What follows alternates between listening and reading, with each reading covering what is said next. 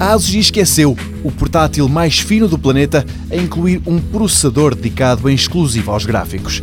Discrete Graphics. É desta forma que as empresas tecnológicas sublinham que os seus equipamentos têm uma unidade de processamento gráfico dedicada, ou seja, que não é o CPU principal a ter de cumprir mais essa tarefa. Assim, o computador faz mais no mesmo tempo e os gráficos são muito melhores e sem solavancos.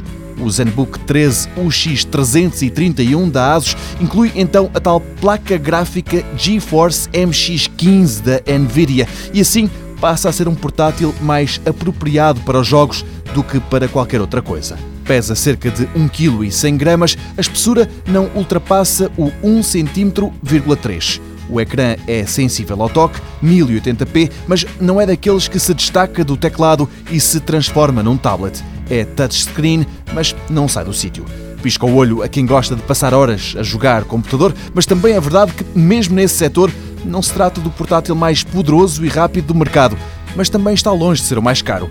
Este é um dado positivo, já que nas especificações encontram-se características interessantes, coisas como os 8 GB de RAM, o processador Core i5 e o SSD de 256 GB. Lá fora já se vende desde o início do mês, por cá nem por isso, mas a ASUS lembra que em Portugal há o ZenBook UX430 One. Não é tão fino, mas tem a mesma placa gráfica dedicada.